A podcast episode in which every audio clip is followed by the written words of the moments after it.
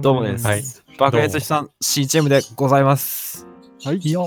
こんばんはどうもちびまるゆうとと申します。お願いします。お願いします。達也です。お願いします。お願いします。きです。お願いします。毎回お願いしますっていうの？ちゃんとね。なんか言わんとなんか言わんとっていう気持ちが出ちゃうんだよね。すいませ。うんん。えーこちらのポッドキャストは毎回僕たちのメンバーの一人のうち、え？メンバーのうちの一人が選んだ映画を全員でレビューしていくっていう動画になっております。おい。え我々の動画は基本的にネタバレありとなっておりますので、視聴の際は十分ご注意ください。はい。よいしょ。から、皆さんからのレビューとかも募集しているので、ぜひよろしくお願いします。どしどし。原稿を読んだかのような。そして、我々の、えっ、と、このポッドキャストが Spotify と、あと、うん Apple Podcast で配信がねすごい。いよいよ。何もしてないのに、勝手に。上がって、勝手に上がってる。うん。えっと、動画の方の、えっと、概要欄のところに URL とか貼っておくので、えまあうんそちらでも聞ける方はぜひお願いします。めっちゃ聞きやすいので毎日聞こう。うん毎日聞こうな。え みんな寝る前にね、聞いてね。うんそうやな。よし。じゃあ、本編に入っていきましょうか。やりましょう。やりましょう。う。全工程映画レビューということで、うまってきた。うん。今回の推薦者は誰ですか？私です。恥ずかしい。新しいフォーマット。はい 新しいフォーマットが。うん今回の映画、ご紹介お願いします。はい。今回見る見た映画は、パーフェクトブルーです。はい。はい。わー。あー、パーフェクトブルー。パーフェクトブルー概要を説明します。はいえー1998年に公開されたうん、えー日本のアニメ映画です。監督は、えーコーン・サトシ監督です。で、82分のジャンルとしては、サスペンスだったり、ミステリー、ホラー、サイコホラーとか、うんそんなところ怖ですね。かったね。怖かったね。ラスト82分、目が離せない。82分。うんもう全部クライ82分。全編クライマックス。クライマックス。うん。序盤から最後まで刮目せよ。目離すあー刮目せよ。まばたきするなっていうところで。ラスト82分ね。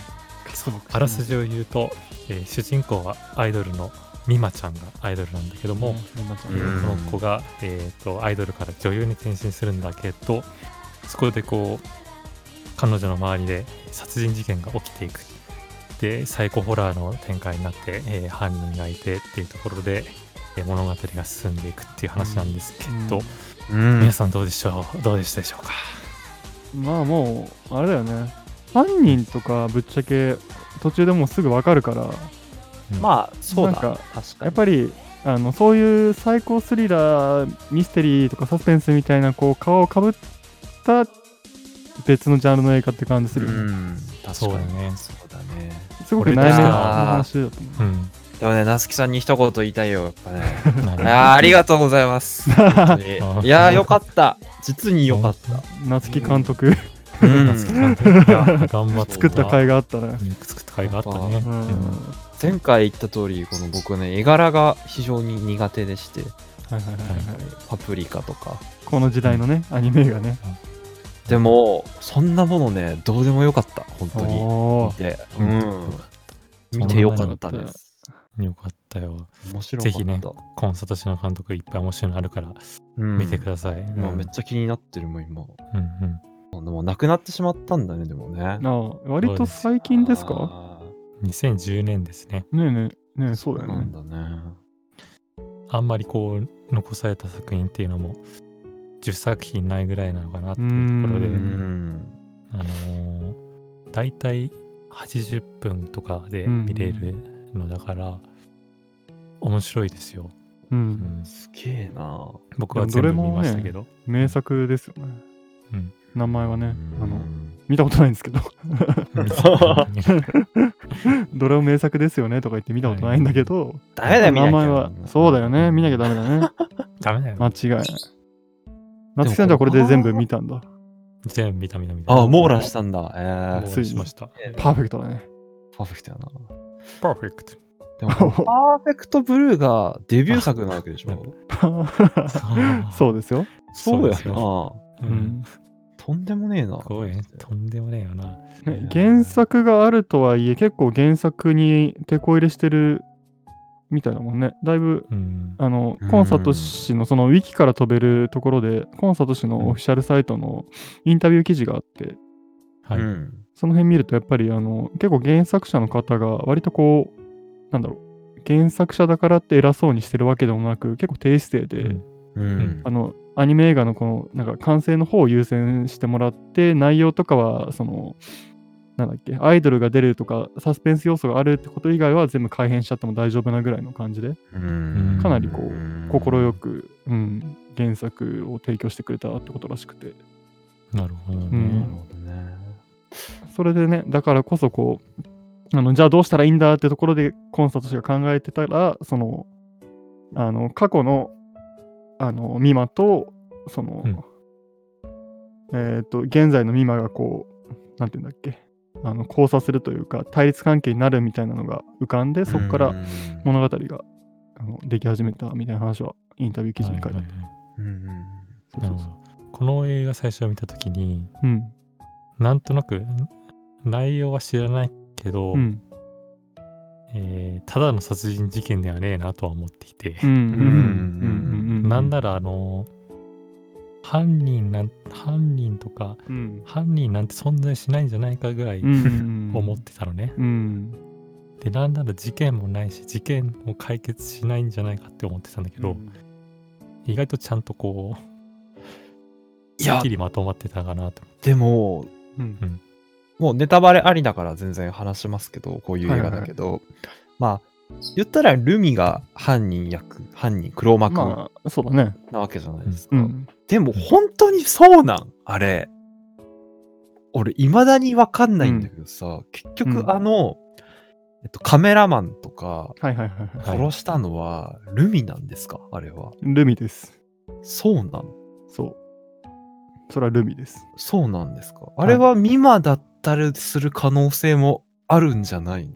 今の虚像イコールルミなんで、そうなのか。ルミです。はい。でもあまりにも演出がすごい巧みだから、うん。ここら辺すらもなんだろう疑心暗鬼にさせるようう。なんそうな巧みさがあるよね。この俺わかんんねえんで、俺まだあの映画にとらわれてんだよ。俺 わかんねえんだよ、まだマジで。まだ、あれだね。悟ってないね。うん。もうさ、まだ最後の青空に到達してないね。言うとそうだしてない。全然してない。うんそねそれがでも今、非常にね、心地いいんだけども。なんというか、当然、それって、まあ、あの、あれは現実の世界の話をすれば、ルミが殺してるはずなんだよ。うん。はいなんでかっていうと、もう、ミマは原宿にも行けないレベルなのになんか原宿行ったってことになってるし、うんうんうんうん。まあでも一応、ミマが、あの、し なんだろうもう知らないうちに体勝手に動いてとかもできなくはないんだけど、うん。まあにしてはまあ元気がないのにあの感じはないだろうってことで、うん。その辺は一応事実関係がしっかりしてるはずなんで、全部でも虚像なのか。そう、あの、一番分かりづらいのは、ミマがもうこう、だんだんこう、現実との境、現実と、あの、虚構の境がなくなってった時に、うん。カメラマンをそのピザ屋の格好でアイスピックで刺しに行くっていうところがミマの姿で、うん、そあの、ね、あの、殺すっていうシーンの映り方になってるじゃん。う。うん。であそこがやっぱりその、なんだろう、ミマにもそういう気持ちあるっていうのは間違いないわけだよ、やっぱり。うん。だから、ああ、なるほどね。そうそうそう、あの、うんうんうんそこであれがミマが出てくるっていうのは、そう,、そうそうまあ、ルミがやったんだけど、ルミが着てるのはミマの、あの、虚像というかアイズ、アイドル時代のミマの姿をこう、かぶってるわけだから。うん。で、そこにも、ミマの気持ちって多少含まれてるわけ、やっぱり。うん。うんうんだからこそ殺意はあるし、だから目刺した後に股間ぶっ刺すっていうのはそういうことうな。カメラマンだけは股間をぶっ刺された。他の人は目ばっかりだったけど、カメラマンはやたらと股間は刺されてたなと思って。そうそう。やっぱりその辺は、そう。あとまあ、どうだろうな、ちょっとちゃんと見てない、そこまで見てなかったけど、カメラマンがそのま、それまでドラマを直前、あの、刺される直前まで、その、ダブルバインドのドラマ見てたから、ああ、そ。の辺もすごくこう、舞台演出っぽい感じだなって感じがしたんで、多分そこにルミが出て、あ、ルミじゃない、えー、ミワが出てくるのは、うん、多分そういう演出なのかなって俺は思ってるそう。なんだよなんだろう、やっぱさ、うん。感心してしまったのは非常に、やっぱ夢の中と現実が交差するみたいなの全然あるじゃないですか、なんていうか。はいはいはいはい。はいそれなんかあのドラマのうん。ああいうシーンの一つとしてっていうのも入ってきちゃっうんて、うんうんうんもうあその中間、真ん中ぐらいで、なんかどんどんどんどんこうさ、交差していくじゃないですか。うんうんうん。交差していくね夢なのか、現実なのかみたいな。うんあそこで僕はもうね、はあ、もう息をもう飲んでしまいました。うんはあ、こんこれが映画体験というものか。映画体験。そうだね。映画体験だよね。お自分自身もうん今描かれているのは本当なのか？ーはあどうなのかっていうところで、一体俺は何を見させられてるんだ、これは。はあってなってしまいました。カタルシスだよ。おそうだね。カメラが、うん。なんだろう。同じ時系列の話なんだけども、うん。こうシームレスに別のこう時系列の話になっていたりっていう風にすり替わっていく感じとかあったじゃない？ちょっとカメラが寄ってうん。うん。すり替わってカメラが引いてうん。うん実はもうじじ時間としては後になっていましたみたいなうとこんだからうん結構頻繁にあってそこら辺がすごいうまいなと思ってうん結構アニメならではなあのかもしれないな、そこはね。確かにあんだけうまく切り替えられるもんなのか、実とかで。なんか、その辺に関しては、うんまたインタビュー記事からの抜粋になるんだけど、うん。なんかやっぱり CG を使いたかったらしいんだけど、コンサート的には。うんやっぱり予算的にどうしてもそれが使えなかったから、うんあのホワイトアウトとかを中心にそういう演出の方で結構動かしてったうんみたいな話はあったんで、やっぱり技術だよね、その辺は。うん時代的にもね。コンサートしか今だってやろうってなったらやっぱりもうちょっといい、ねうん技術は使えるわけだと思うから、やっうん。ぱりそれは時代と当時のね、環境を考えるとそうなるんだろうね。だからそれがすごいよね、やっぱね。生きててほしかったコンサートし、そうだよね。うんああ、すごいな、う。うんんすごいもん見たって感じがします、う僕はん。ちょっと脱線するけどうん。ゆうとさんにはあの千年女優とかおすすめしたいですね、うんそう、調べてて、うん面白そうやなっていうのがたくさん出てきましたな。なんか結構同じような感じなわけ？パプリカとかもやっぱ。そうそうそう同じような感じなんだけど千年女優とかは結構なんだろうな楽しげな雰囲気でうんめでたいようなちょっとめでたいよ。感じがね。あって。ええなその意味で、こうなんかパーフェクトブルーはすごくこう作品群見てても結構暗い方の、あのーね。ストーリーかなって感じはしたんだけど、でも、うん。どうすか？みんな、あの、当然最後のラストシーンなんかめちゃめちゃさ、そういう、まあちょっとゾクッとしながらもすごく爽やかな終わり方だったわけだけど、うん。青空でね、そう、私は本物だよっていうところでうんで終わもる、わけだけど。あの、私は本物だよって言うけど、うん、あれって結局鏡に映ってるみそうなんだよね。そこてるわけじゃないですがゾクッかと。するところなんだよ。そう、俺もそれ言われた瞬間に、あ、あなた誰なのってなって、それで終わってしまうわけだし。でもまああれはでもそういうことですよ。あの合致した本人だから。ああ、そっか。うんでもちょっとそこに怖さが残るようなっていうのがなんか俺の中でこの作品のスリラーっぽいところだなと思って。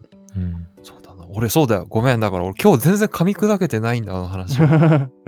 そうまだね、僕も夢とあの現実とドラマの中をまだ 行き来してる感じなんですよね。虚構に入る興奮しちゃってるんだけどもすごくこう工作してるストーリーだもんね。なんかね。うん、そうだね。うん。ダブルバインドっていうタイトル自体が、うんまあ象徴してるみたいなところではあるわけですかね。うん。二重高速二重区みたいな。法則っていうんだっけ、うん。バインドって言って。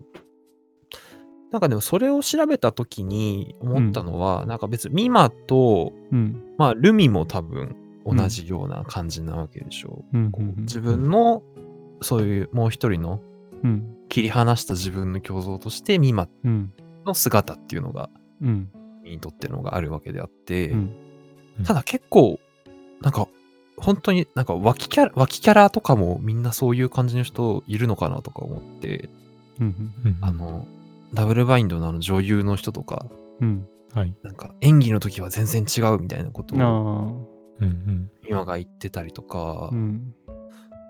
あと、なんだろうな、最初の方にヒーロー、一番最初にヒーローショーみたいな、はいはいはい。はい。やってる時に、あ、現実はなんか全然違うねみたいな、うんうんうん。子供たちがガキちょっとあーそう言ってたりとか、うん。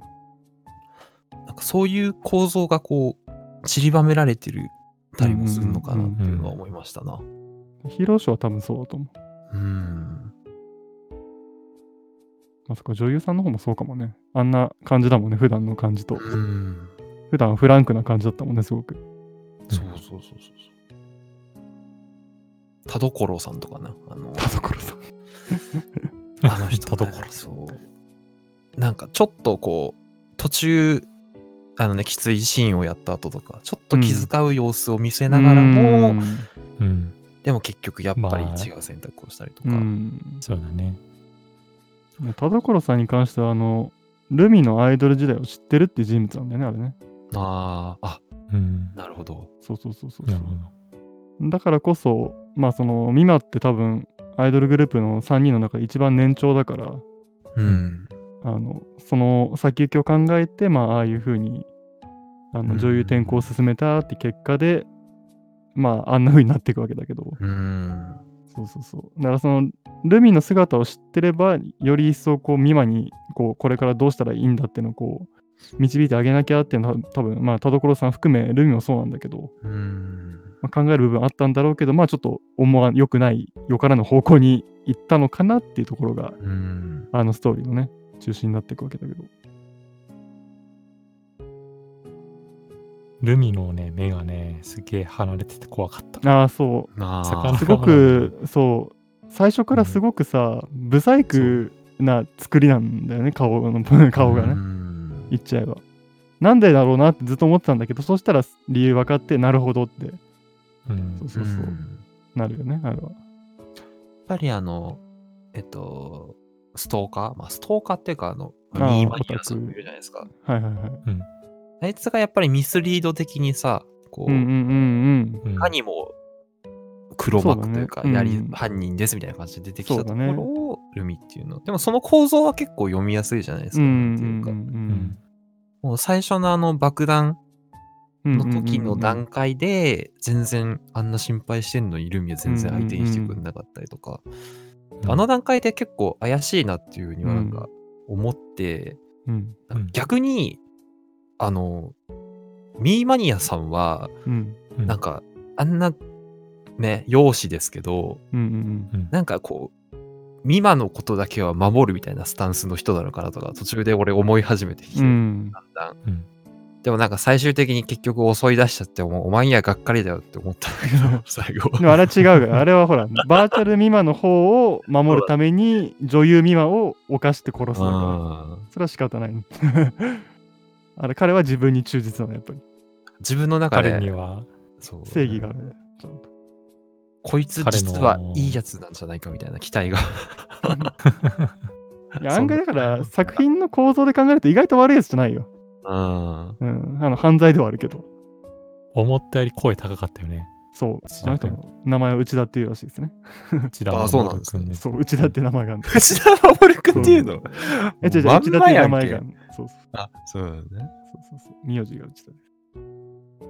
はあ。声高いんだよね。そう。なんかでも逆に声高くて安心しちゃったな。どこに肩入れな感情移入してんだもん。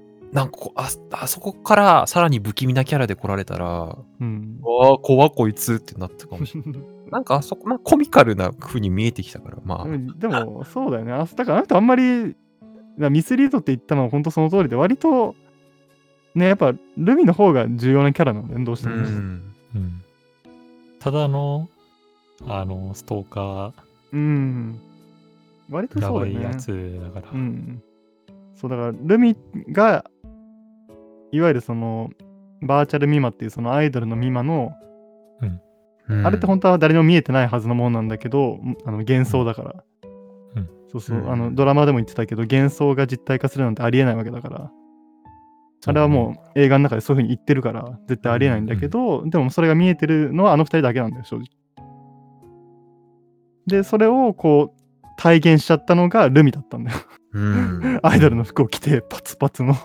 パツッだよね。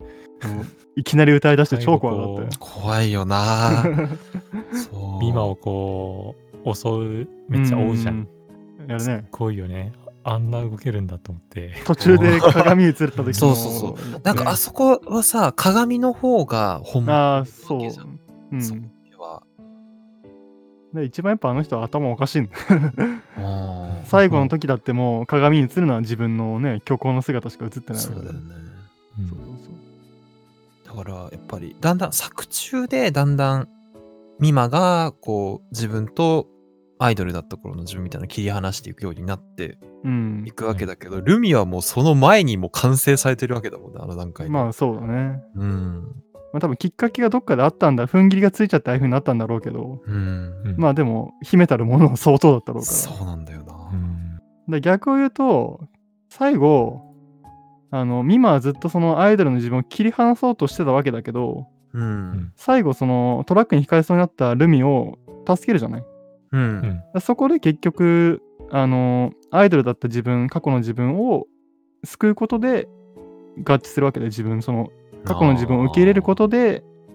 虚像が消えてそう自分の方に戻るというか、なるほどね。そう一体化するというかうんだからこそルミがいたからこそ今の私があるんですっていうセリフが出てくるしああ、なるほど。そうそうそうそうそうでその青空の下で私は本物だよってミラー越しに笑うっていうのがめちゃめちゃゾクッとするんだけど爽やかなんだよやっぱりなるほどね。でタタタタタンってじゃじゃじゃじゃんって始まるじゃん。そうだよね。軽最後、軽快な終わり方。そうそうそうそうそう。あれは結構明るい話だと思うんだよねすごく。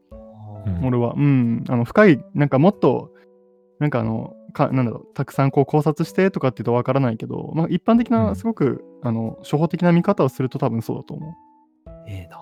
う、うん、ちょっと今、自分の中落とし前が一個つきました。あのそう結局あの虚像のミマとそのそれを切り離した現実の女優のミマがどういうふうに一致するのかってところがポイントかなと思ってて。ルミがいたからこそやばい展開になったけどいなかったら多分あの虚像と現実の自分が合致することはなかったから。そのまま、そうそうそうそうそう。だからそれはやっぱりそのルミは純粋なアイドルなの。やっぱりルミは本当に頭いかれポンチだけどうん。もうデブで髪の毛バッサリ切っててアイドルじゃないように見えるけど心がもうね純潔なアイドルだかうら、ん。だから最後トラックの光でいまだにステージの上に立ってるみたいなうん。顔をしてたわけだから、戻ってこれないんだ。そう。それを結局助けなきゃって思ったミマがいたわけだから。そうそれがやっぱりそうあれ助けなかったらもう話としてはもう結構ああ悲しいってなるけど、あれを助けたから意味がある、なるほど。し助けたから未来の女優の大女優のミマがいるっていうのがポイントだとそうだね。うん。だから最後サングラスかけてんのも、そうそうそう。うん。最後までサングラスかけてんのがすごく良かっただから、その最後のあのシーン持ってくまでに、うんそうそうサングラスをかけてる必要があるなってのがあるから。うんね、そう、バックミラー越しにあのセリフはね、ちょっと痺れるよね。うん非常に、非常に面白かった。怖な。ね、そう、ゾクッとする。展開だよね、どれもね。やっぱりね、俺怖かったの、なんどこだろうな。あの、エレベーターでさ、はいはいはいはい。あすっごい曲鳴ってて、ああ、ラジカセが。聞こえてんのみたいな思ったら、エレベーターが降りてきて、その中にラジカセだけポンって置いて超音でかいよな。そう。ち ょちょっと割れてるじゃん、音しうかも。ん。あれが怖いねんな。そうだね。聞けと言わんばかりに恐ろしい。そうね、みんな目を潰されてんのがね、そう、ポイントだよね。うんカメラもそうだし、目もそうだし、どれもね、そこをこう潰したがるっていうのが。ここ私の部屋じゃないっつってね。あれねそうね。カーテンガラッて開けて。うん。魚が生きてんだよな。そう、魚が生きてんだ可愛いよね。んだそうよ。そうそう。あれね、小道具でね、魚。うん。水槽大事だもんね。怖かっあの、レイプされた時に死んじゃったもんね。たうん。そうそう。生きがいだったのにね。あれで、なんか自分の中でブチって切れた感じのそうだね。あそこがそういうタイミングだったよね。スイッチだもんね。あそこから、なんか虚像そうそうとしてそうそうそう。のアイドルうんのミワが出てくるそうじそうそうそう。ゃないですか。うんで、その後にトラックにはねられるってところからもう、ね、境がなくなっていくから。うん。そうあの流れ、だからそう、あの、シーンごとに分けて見ていくとすごく分かりやすいけど、でも、その辺がこう、シーンで分けなきゃみ、分けてみなきゃ分からないわけだから、そうなのよね。俺2回見た時の、その2回目の時にそうやって分けてみたから、すごく、うん。ああ、なるほど、こういう構成なんだなと思ったけど、1回目で見た時はやっぱりその、どうしても、スッてそのまま入っていくから、うん。映画体験というか、うん、本当に、あの、シームレスな感じがすごくして、取れるわけわかんねえがままだよねそうそうそうそうそうそうそう、されるがままだったもん。監督の手のひらの上でもう、重重輪よ。そうだね。うん。こう刑事ドラマの演出がさうん。なんかこう半分合ってるんだけど半分合ってないみたいなミスミスリードを誘う。あのー彼女はうん今精神的に参っていて、うん。彼女自身の虚構と戦っているんだわみたいなうん。話とかが出てくるんだけども、うん。それがこうさも当然あーそれがリアルであるかのように見せるんだけども、うん。それが本当かどうかもわからなくなっていくっていう。うん。そうなのよ。もうね、ニコニコしちゃった、あの時。何よりだよ。ういう映画かって思いました、僕は。うん。監督も喜んでる、うん。ね、監督冥利につきますよ、本当に。ファンです、もファン。ファン。う。ファンです。妄想代理人とかも面白いのでぜひ、あ出てきますね。はいできますね。ちょっと見てえな。チェックしよう、ちゃんと。いや、ゆうとがこんなにこう、ね、強く感想を持ってくるのもある。ごめんなさい本当ごめんなさいいやよかったよかっ考察とかするんじゃなくても素晴らしい、やいや、考察なんかいらんよ。簡単してしまって。うん。うんそれがいいんだそうそうそう。もうね、結局はね、見て楽しいかどうかだから。うん。ゆうとのその今の反応はうん。こうみんな3人で映画館に行ってパーフェクトブルー今日見るぞ、うん。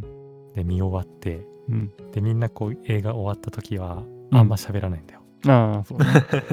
なんか浸透してんだよな。うんちょっとファミレスでも行くっつって、うん。で 劇場を後にして1分ぐらいし経ったところで「いやあれさうん。って話して 咳を切ったように。そうそうそうちょっと我慢できなくて。話しちゃうみたいなところが生の感じがあっていいと思そうだね。なんかうん、確か俺見た直後みたいなテンションかもしれない。今まだう。すげえな。噛み砕けてないから。そっか。まだあのね、ちょっとお寺行ってくるわあの感じの空気感ね。そうそうそうシアターを出てすぐの。うんお互いの出方を、そう、みんなお互いの出方をね、わかる。うん みんなしょんべんしてるときそんなこと考えてるよな、きっとね。そうだね。うん。しょん。べん。劇場のトイレ静かなん。だよな、そうね。みん。ななん。か喋ん。ないよね。うん、なん。か浸透してるよね。そうあそこシーンとしてるよねあそこには静寂があるから。いい話あですよそこのトイレが一番混むよな、男子便所で、そうだね。うん世界の男子便所で一番混むのが映画館。一番混む映画がじゃあ映画は人と人をつなぐね。でもね、私はね、思いました。うん何？食わず嫌いは良くないなっていうのを映画をそれは間違いないですね。うん、全くだと思いました。うん。理由にしてはいけないよね。そうですね。うん。いや、見たわけだから。うん。そうそうそう逆に見たから。そう、この企画を作ってよかったなと思いました、僕は。ああ、出ました。出ました まとまこれが、うん。れが本当の、うん、うん。この企画を作ってよかったなと僕は思いました、よ今日。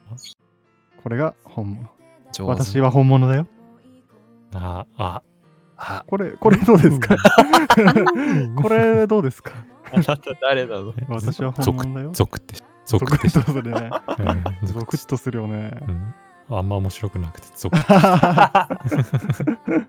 ゾクゾクするね。ゾクゾクするね。うんそうねあなたは誰なのっていう問いに対しての答えでもあったからね、ラストのね、セリフは。ううんん。うん、1988年だっけ98年？です。98年か。ごめんごめんごめん。うんそうそっからね、長いこと、こんだけ話は、なんか、ね、こういう話題に上る映画なんだっていうね、時間を経て語り継がれるという。理由が分かりましたね。うん、今だって見て喋っても全然面白いもんね。うん。うんじゃあはいエンディングに参りましょう。はい。お疲れ様でした。お疲れ様でした。いおや疲れ様でしやた。ー、今年一だわ。今年、いや、今年一だったな、マジで、俺も。ゆうとの今年一が出ましたねお。ーマジの、マジのやつよ。マジのやつが出ましたね。ガンガン更新されてこう、やっぱ。いいね、その更新されていく映画体験っていうのはいいね。うん。うん、非常に。そうだな。毎毎回ね、新しい感動があって。ちゃんとね、自分の、こう、フォルダにないジャンルの映画を見て、おあフォルダが1個新しくできたね。そう、ー素晴らしい。ね。面白かった。さあ、それでは、次回のね、映画について、について話します行くんですね。じゃあ次回の推薦人はどちら様でしょうか私ですよ。お待たせしました。お、待ちました。待ちました1億年と2000年前から待ってました。俺はももっと待ってたよ。待ってたから。待ってオッケーオッケー。温めた映画があるんだよ、私。温めといたのかあ温めといたんだよ。自主制作とかやめてよね。なんじゃないんだよ。気になるわ。気になるね。そのはいでは、次回私が推薦する映画ははい、えー、アルプススタンドの端の方。うわーめっちゃ見たかったやつ。アルプススタンド。めっちゃ見たかったやつ。えっ、と、邦画ですね。はいはいはい。見たかった。ここがマスター。で、えっと、まず作品の概要を説明しますと、お願いします。はい。はいえっと、そもそもですね、この映画の原作がちょっと特殊でして、もともと、えっと、高校演劇で、えっと、第30、違うな、第63回全国高等学校演劇大会。これで最優秀賞、文部科学省、文へ部科学ー劇うんの、えっと、映画化っていう形なんあですその脚本を映画にしたんだ。そうそうそうへそう。え、すごい。とめちゃくちゃ劇としてリメイクもされて人気だったんだけどもついに映画化っていう感じ。なんですね。なので、えっと原作者がうんその高校の顧問の先生なんですよ。なるほど。だったら、ね俺監督が、はいえっとね、養生秀夫さんっていう方で、うんうん僕全然知らなかったんですけど、はいはい。なんか昔のフィルムとか見てたらあの、はいい、わゆるピンク映画とかそういうーのばっかりで。そうなんですよ。びっくりしちゃいました。で、こちょの、っと毛色違うね。うんそうなんですよ。で、えーあらすじをご説明しますと、はい。えー夏の甲子園大会の1回戦に出場している母校の応援のためにうんやってきた演劇部の生徒だったりとか、うん。あと元野球部の生徒だったりとかうん。おが応援スタンドでうん。それぞれの思いを抱えながらこう試合を眺めながらお互いの思いを吐露していくみたいな、そういう映画ですね。うん。そう。まあこれ、俺見たかったんですよ。お前ですか？あの、つい、ほんと、あの、名前自体は聞いたことあって、うん。多分上映してた時にちょっとだけ話題になってたから、ちょっとだけなのかわかんないけど、なんかみあの耳にしたから、うーん、そういう映画あるんだと思ってたんだけど、うん。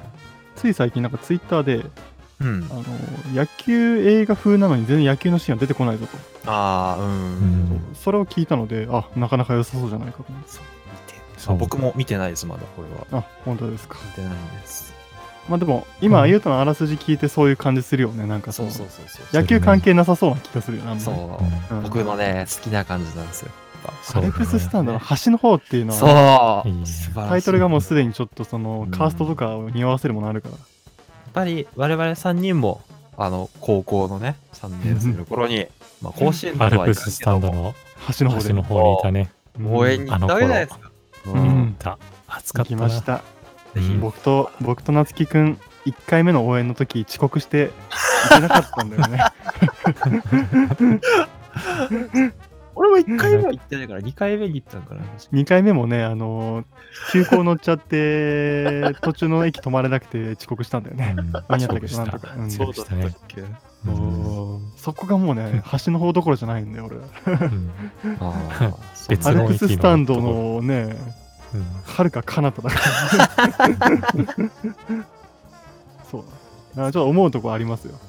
思い出をねそうですね共有できる人たちとそれを話せるわけですよ、はいぜひ、はい非常にね、時間も短くて、あ、そうなんです。そうですね75分ですね。え、短っ。近い。そう、めっちゃ短いです。パーフェクトブルーより短い。ううんん。まあまあ、ね、なんか、いいっていう話ですから、うん。まあ話題作っちゃ話題作ですよね。